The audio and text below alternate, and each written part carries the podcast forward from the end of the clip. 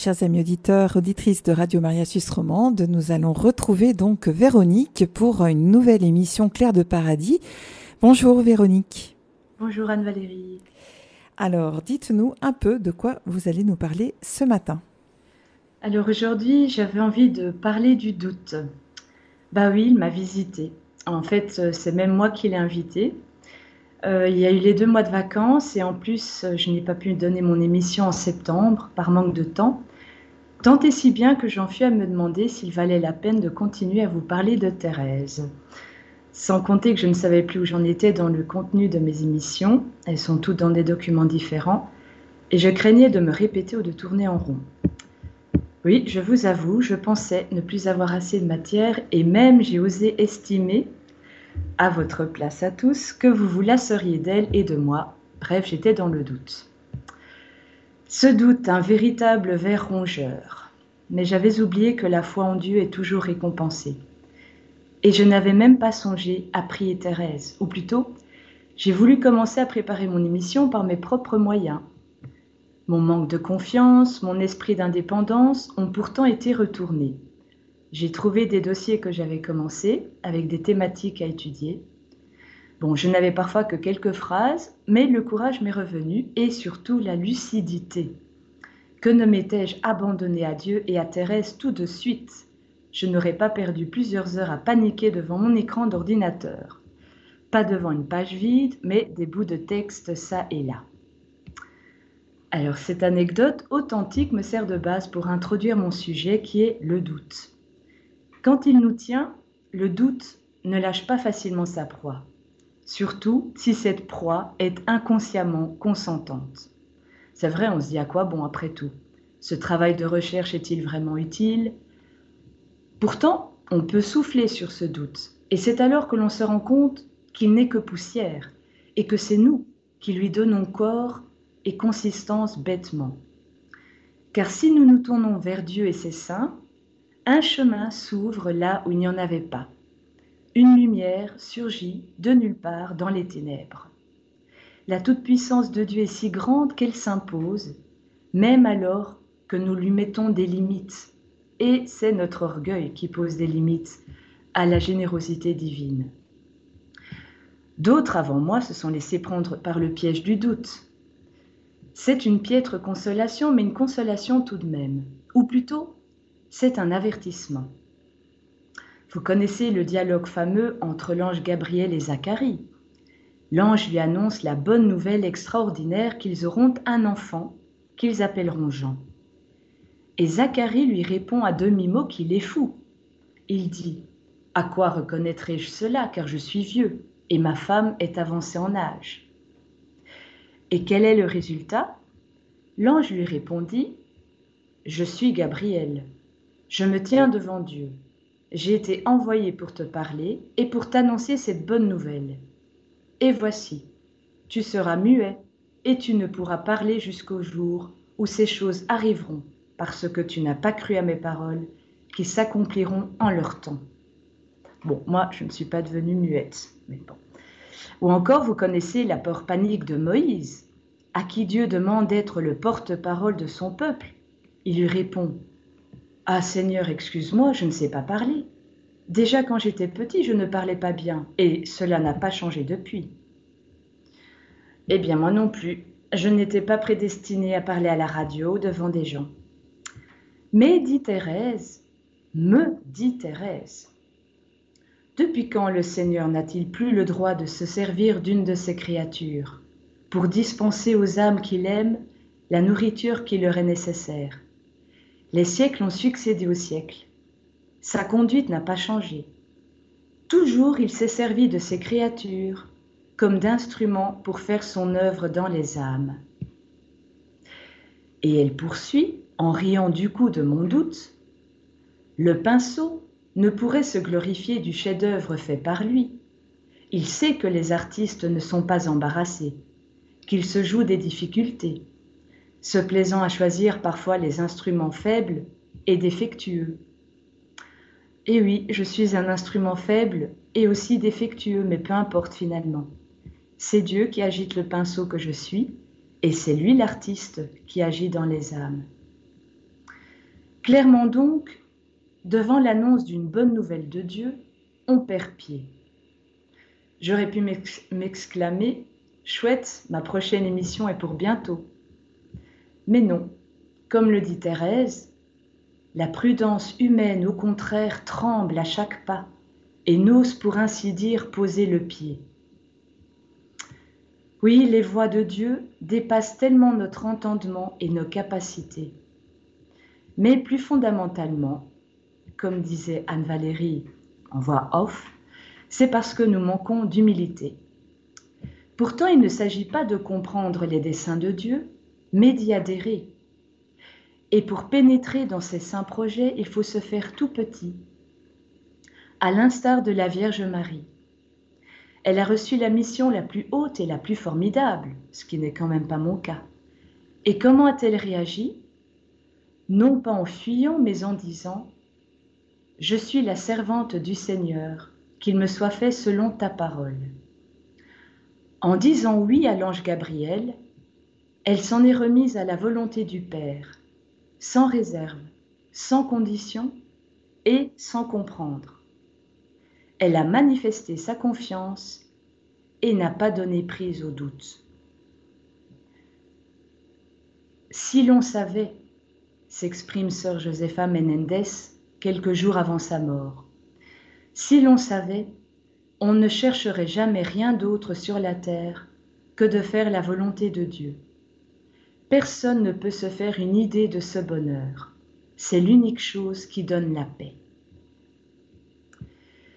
Et de fait, c'est par cette confiance que Marie a eu la certitude que Dieu ne peut pas nous refuser les forces dont nous aurons besoin pour vivre ce qu'il nous propose.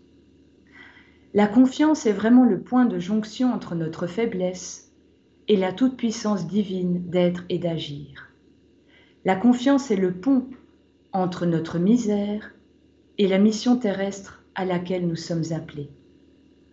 La puissance divine suffit à tout, et donc aussi pour accomplir tout le travail qui doit être fait dans le monde.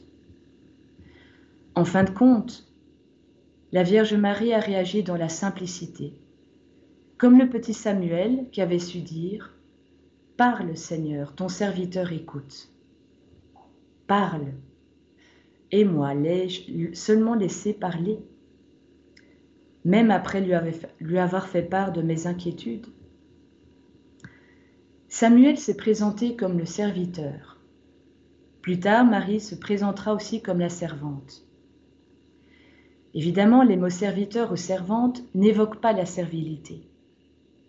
Ils expriment la mise au service du projet de Dieu en insistant sur la libre disponibilité. Et Marie est le prototype le plus achevé du consentement humain total et irrévocable. Pourquoi encore douter après cela? Fils et filles de Dieu, nous sommes ses bien-aimés en qui il a mis tout son amour. Croyons donc que les projets de Dieu sont aussi pour notre bien et que nous serons capables de les accomplir. Car tout de même, ne condescend-il pas à réclamer nos services? Ce n'est pas rien. Et en prononçant à notre tour le fiat, même si nous n'allons pas bouleverser autant l'histoire du salut et de l'humanité, nous rendons possible l'accomplissement du miracle voulu par Dieu. Et nous pouvons prendre conscience que se mettre au service de Dieu, c'est la plus belle promotion qui soit. Certes, c'est un saut dans l'inconnu. Nous n'en connaissons pas les frontières, nous ne savons pas quel chemin emprunter non plus du coup. Vraiment, seul Dieu peut être notre guide, car lui seul sait le miracle à réaliser. Et il sait pertinemment ce qui en nous pourra lui servir, en quoi nous pourrons être ses serviteurs. Il connaît mieux que nous notre valeur. Ainsi Thérèse explique pourquoi elle est entrée au Carmel avant sa sœur Céline, qui avait pourtant quatre ans et demi de plus. Elle écrit Le bon Dieu qui voulait appeler à lui la plus petite et la plus faible de toutes, se hâta de développer ses ailes. Thérèse parle d'elle-même. Lui qui se plaît à montrer sa bonté et sa puissance en se servant des instruments les moins dignes, voulu m'appeler avant Céline, qui sans doute méritait plutôt cette faveur. Mais Jésus savait combien j'étais faible, et c'est pour cela qu'il m'a caché la première dans le creux du rocher, c'est-à-dire au Carmel de Lisieux. Dieu est notre guide. Cependant, il faut savoir que l'abaissement de Dieu se manifeste également par la mise en retrait totale de sa personne. C'est typique de Dieu, si je puis dire. Dieu se cache parce qu'il est humilité.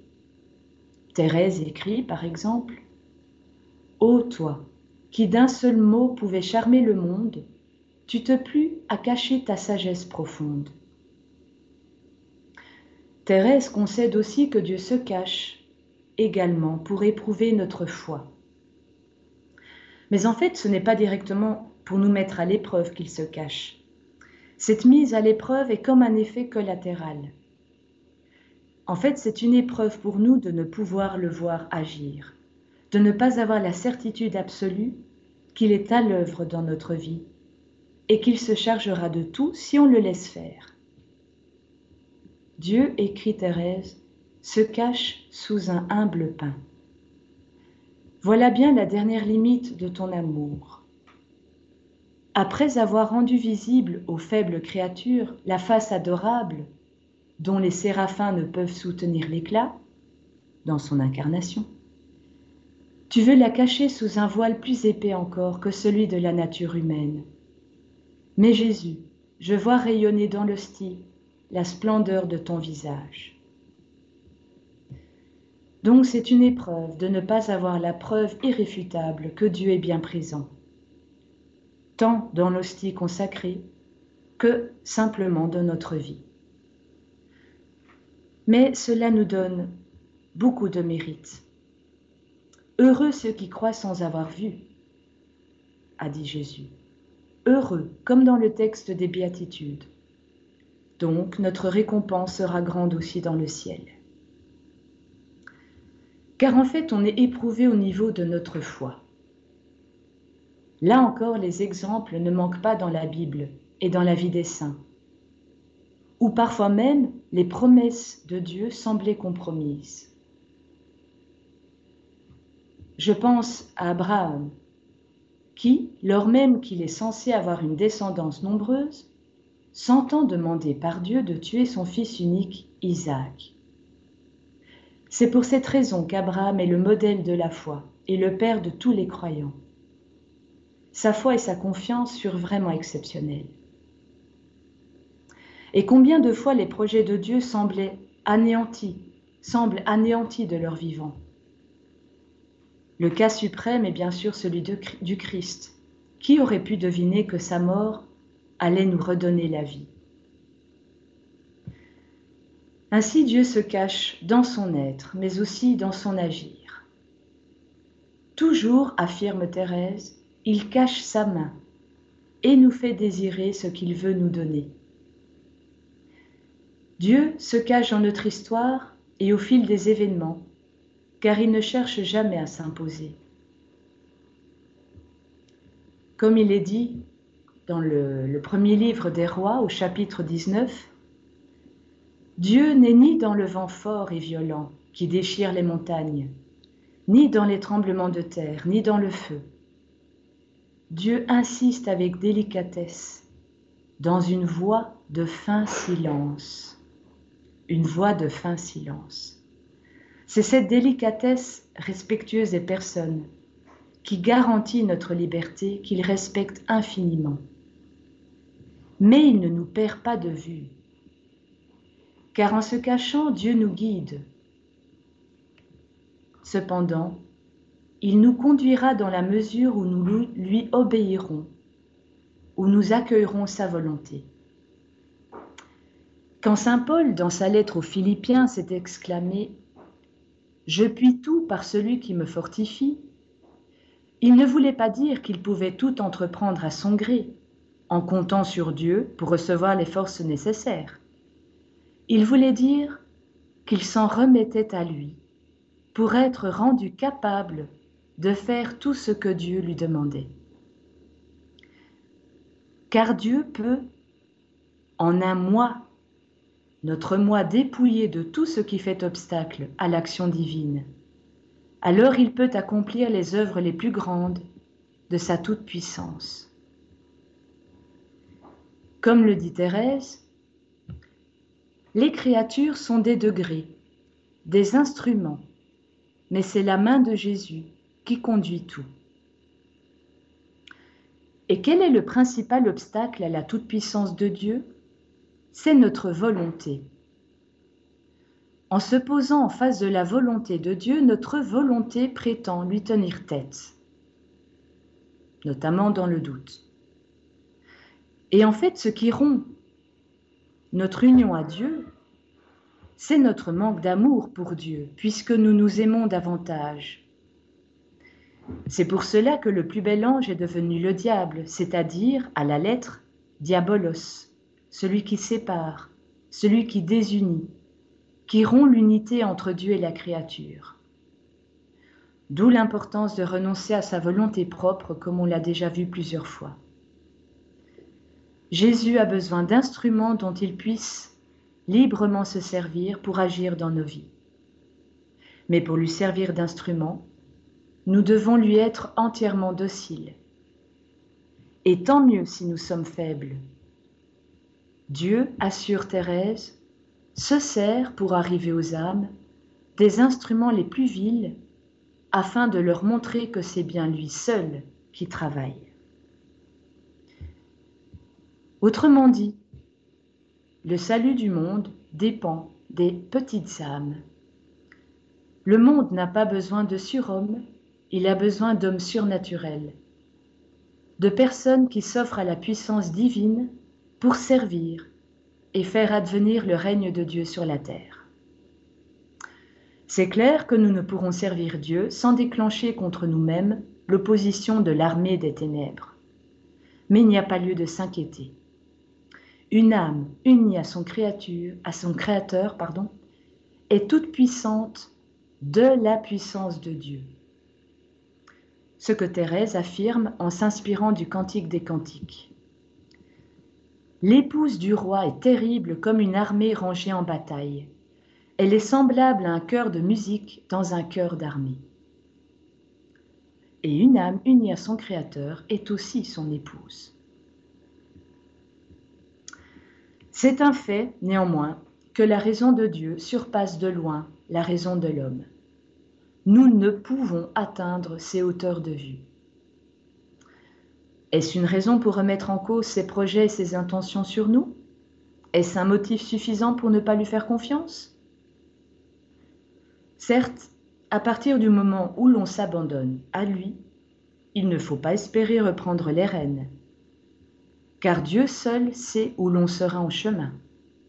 Autant le lui laisser de bout en bout. Et je vous promets qu'au moment où j'écrivais ces lignes, je ne savais pas de quoi serait fait le paragraphe suivant. Mais en même temps, nous ne restons pas là, les bras croisés, puisque, comme l'avait dit Saint Paul, je puis tout par celui qui me fortifie. Il a bien dit, je puis tout. C'est donc que c'est nous qui agissons. Bien plus, c'est donc que nous pouvons réussir, mais avec Dieu. Sans moi, vous ne pouvez rien faire, nous avertit le Christ. Il faut donc rester du côté du Christ pour être vainqueur du doute. Et le doute chez Thérèse? En fait, la plupart du temps, elle n'utilise le mot doute que pour dire justement à n'en pas douter. Néanmoins, le doute a aussi ébranlé Thérèse. Beaucoup quand elle était petite fragilisée par la mort de sa mère et à l'aube de sa maladie nerveuse. Elle a aussi été touchée par le doute à un moment précis concernant sa vocation. Je vous en parlerai la prochaine fois. Mais le cas que je veux retenir ici, c'est quand la mère supérieure lui a demandé de suivre un prêtre missionnaire. Et elle écrit à ce prêtre, qui attend beaucoup d'elle. Lorsque notre bonne mère me proposa de devenir votre auxiliaire, je vous avoue, mon frère, que j'hésitais. Considérant les vertus des saintes carmélites qui m'entourent, il me semblait que notre mère aurait mieux servi vos intérêts spirituels en vous choisissant une autre sœur que moi. Seule la pensée que Jésus n'aurait pas égard à mes œuvres imparfaites, mais à ma bonne volonté, me fit accepter l'honneur de partager vos travaux apostoliques. Je ne savais pas alors que notre Seigneur lui-même m'avait choisi, lui qui se sert des instruments les plus faibles pour opérer des merveilles. Récapitulons. De quoi avons-nous besoin pour mener à bien un projet dont Dieu nous a investis? De notre foi et de la puissance de Dieu. Ce sont les deux seuls éléments indispensables pour surmonter le doute et avancer. Concernant notre foi, nous sommes libres de croire, et c'est folie de croire. Pourtant, c'est carrément insensé de ne pas croire. Notre génération est sceptique et on voit où elle va. Nulle part, si ce n'est dans le mur. on voit bien autour de nous que le monde part en cacahuètes. C'est devenu un lieu commun d'affirmer que notre génération est en manque de repères. Et justement, le doute brouille, embrouille et trouble. La génération précédente s'est détournée de Dieu et notre génération a oublié Dieu. Elle ignore que Dieu peut aider là où l'homme est incapable d'agir par lui-même.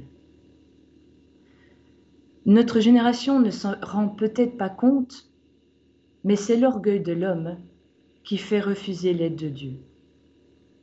Comme c'est l'humilité qui prépare à ne dépendre que de Dieu. Il y a beaucoup de pain sur la planche, mais il suffit de répéter cette parole que Thérèse a mise dans la bouche de Jeanne d'Arc dans une pièce récréative de sa composition. Je ne suis qu'un faible instrument choisi par Dieu, qui me conduira par sa puissante main afin que j'accomplisse son œuvre. Sa puissante main. C'est le second élément de l'équation qui annule le doute. Un Dieu qui échoue n'est pas Dieu. Certes, Dieu se heurte à des résistances humaines qui entravent son projet, le ralentissent, le font parfois même reculer. Mais toujours il les surmonte en inventant des solutions inattendues. Par exemple, un Nouveau Testament vient préparer les insuccès de l'alliance avec Israël. Et surtout, il y a la résurrection qui a renversé l'échec apparent de la croix. Ce grand mystère de la croix. Justement, il nous révèle comment Dieu a pris notre faiblesse et ce qu'il en a fait.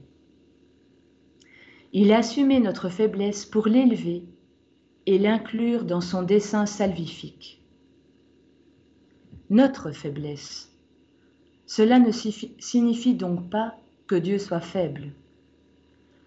Le Dieu Tout-Puissant s'est fait faible, s'est rendu vulnérable. Nuance. Et le point culminant de cette faiblesse, c'est le Fils de Dieu crucifié.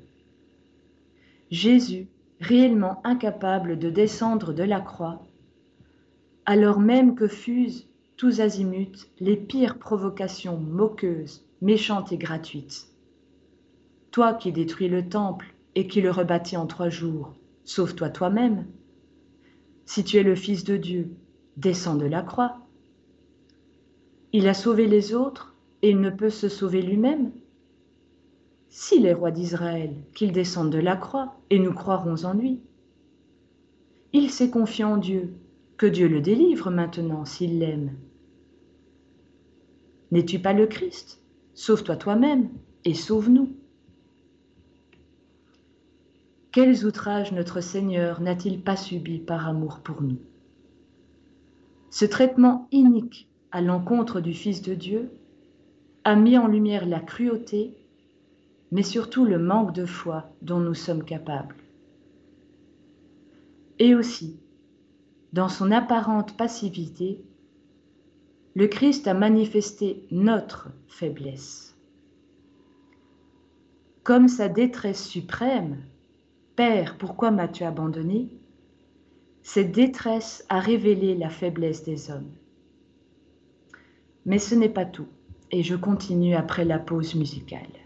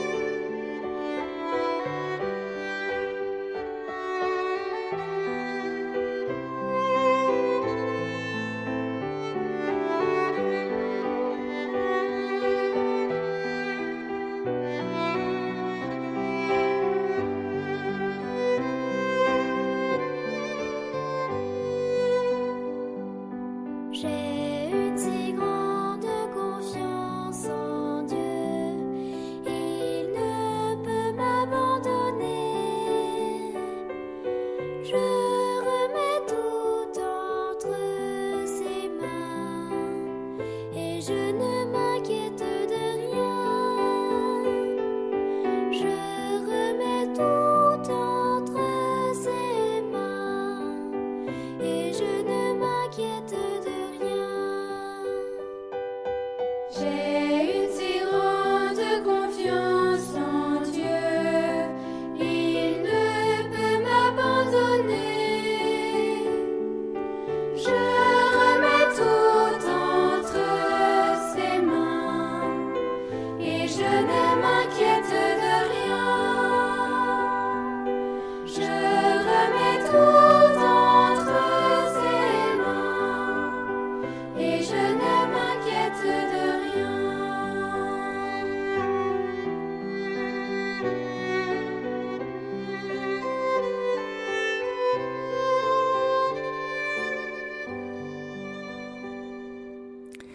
c'est Jésus qui fait tout en moi, graine de saint. Nous retrouvons la suite de l'émission de Véronique Guécrosier, Claire de Paradis.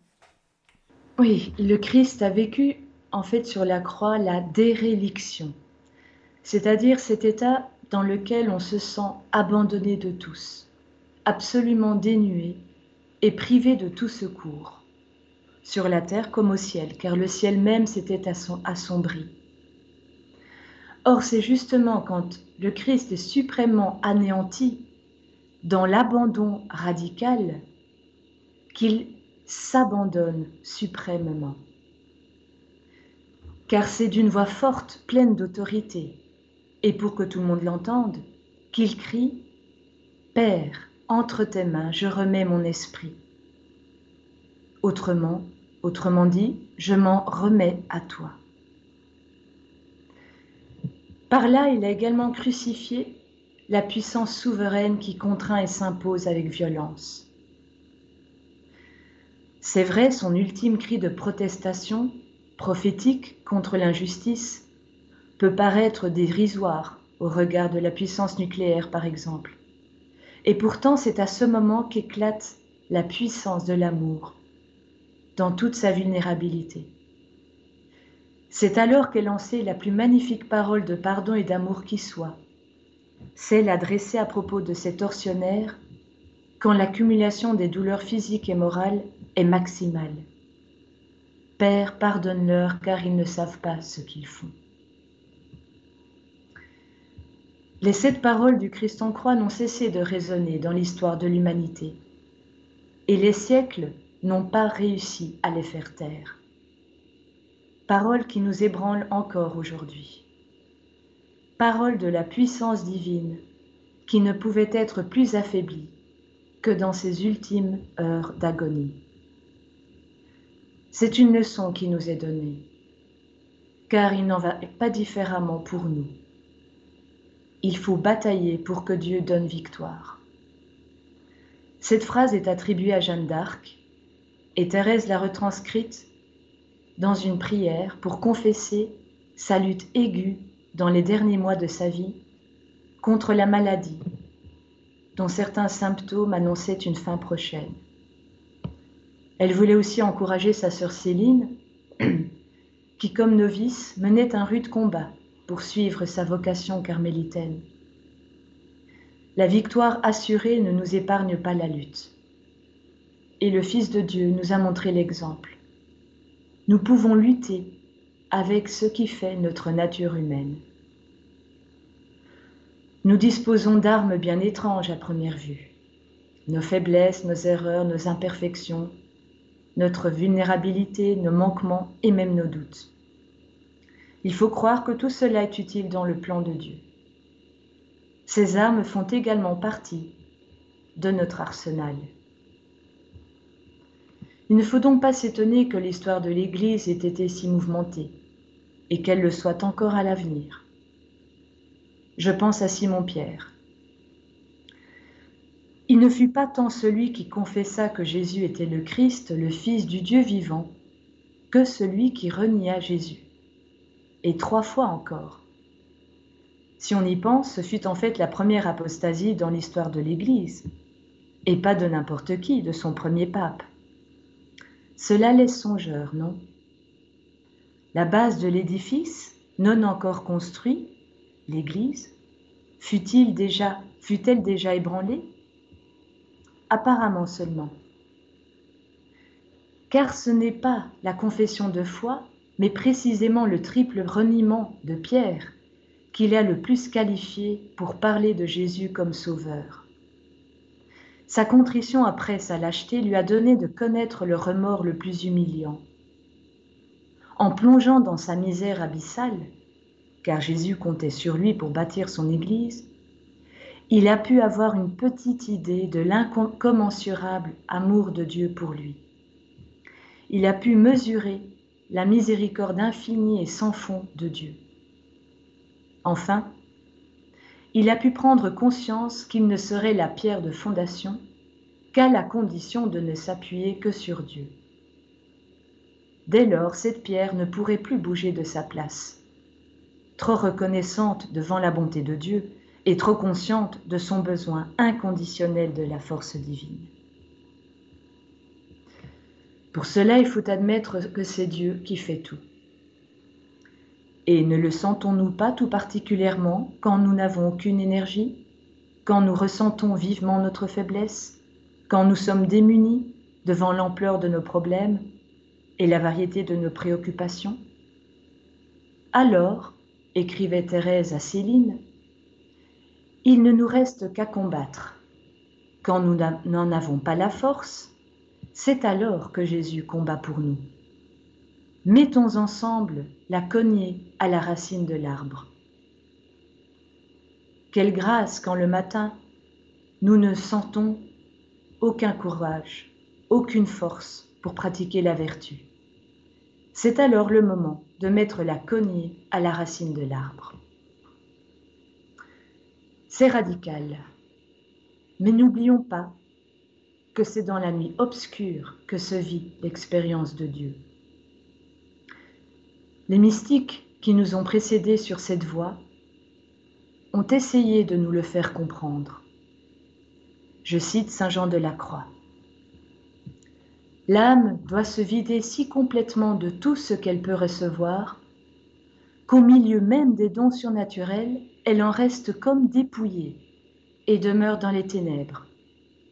En aveugle, appuyée sur la foi obscure qu'elle a prise pour son guide et sa lumière, ne s'appuyant sur rien de ce qu'elle connaît, de ce qu'elle goûte, de ce qu'elle sent, de ce qu'elle se représente. Oui, c'est dans cette sorte de chaos de l'existence, hors des certitudes que l'on n'interrogeait peut-être plus, que l'on rencontre vraiment Dieu. Car c'est alors que l'on est obligé de ne compter que sur lui. En somme, le doute peut être salutaire.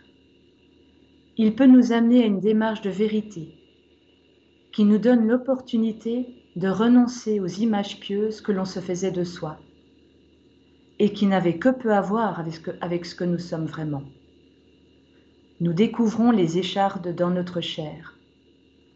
Nous ne sommes plus aveuglés sur nous-mêmes, mais aveuglés par cette prise de conscience que nous ne vivions que de nos prétentions, de nos fantasmes sur Dieu et nous-mêmes, et que nous manquions de foi.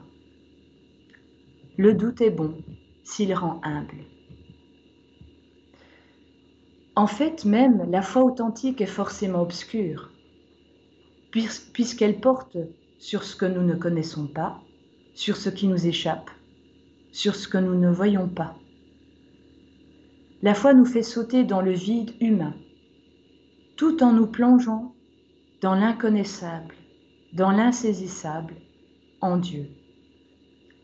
Ce qui peut provoquer notre peur panique, en même temps que susciter une attirance car on sait que nos convictions, une fois passées au crible du doute, ressortiront plus fortes et purifiées, et qu'elles n'auront plus rien à voir avec de fausses idées.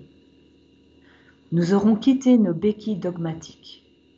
J'aime bien cette expression. Autre chose.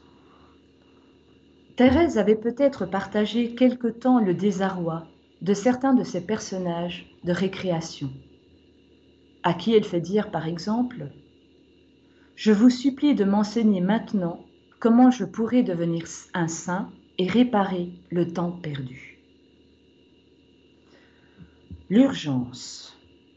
L'urgence nous mène souvent par le bout du nez. C'est particulièrement flagrant quand on n'est plus qu'à quelques heures d'une échéance. Mais pourtant, c'est pour nous cogner aux proches qui nous irritent en nous prenant notre temps précieux. C'est pour nous heurter au prochain que l'on veut fuir pour gagner du temps. La notion du temps se trouve biaisée.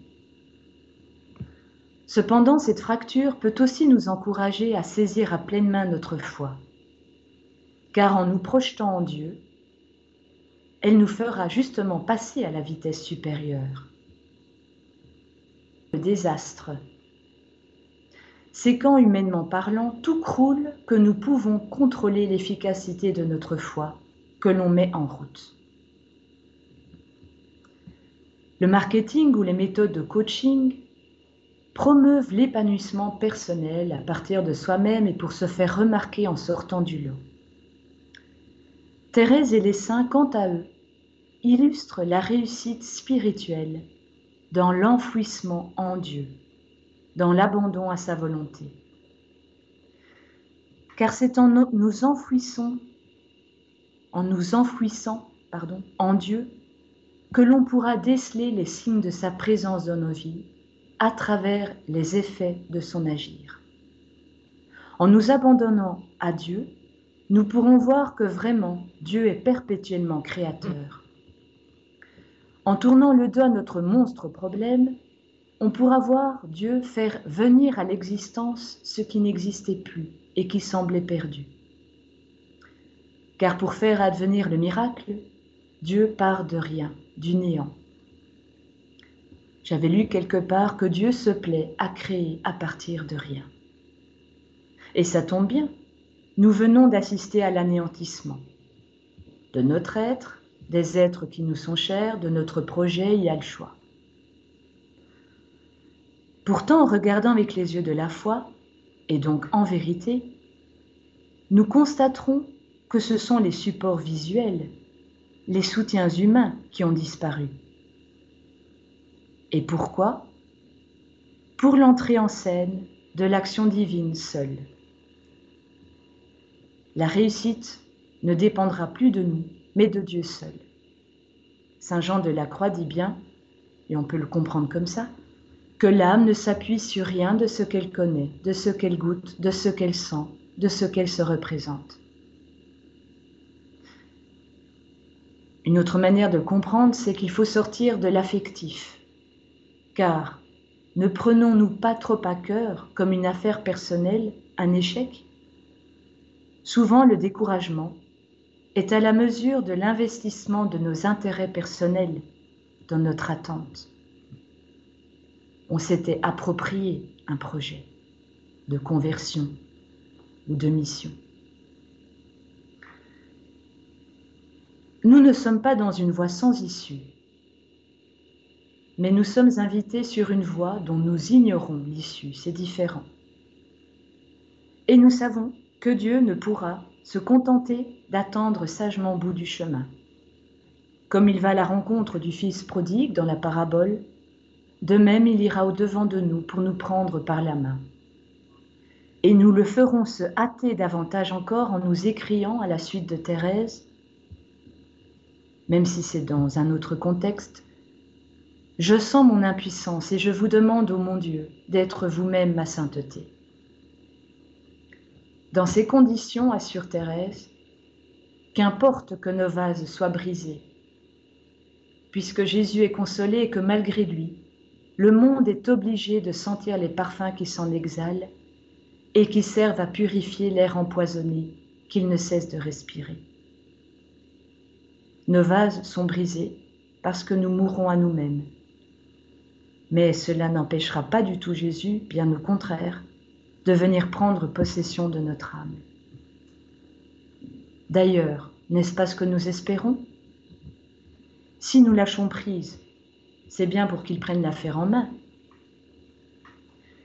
Du reste, c'est pour ne pas avoir à se débrouiller toute seule que Thérèse a préféré rester un petit enfant. Elle avait écrit Même chez les pauvres, on donne à l'enfant ce qui lui est nécessaire. Mais aussitôt qu'il grandit, son père ne veut plus le nourrir et lui dit Travaille maintenant, tu peux te suffire à toi-même.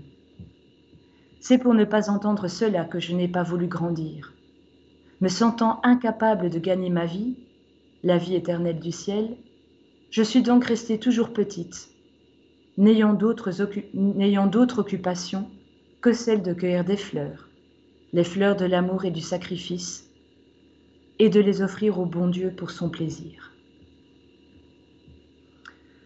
Vraiment, c'est l'abandon dans notre bassesse qui va déclencher le déploiement de la puissance divine. C'est la reconnaissance de notre faiblesse qui va lui donner de laisser se répandre les flots d'amour qui ne demandent qu'à se déverser dans nos cœurs. Puisqu'en refusant son aide, nous refusons en fait son amour. Offrons-lui déjà notre bonne volonté, comme Thérèse l'a fait avec son petit frère spirituel. En lui offrant notre bonne volonté, nous lui donnerons la liberté et la possibilité d'agir lui-même. À travers nos manquements, nos chutes, nos travers, ce n'est pas grave, Dieu est patient.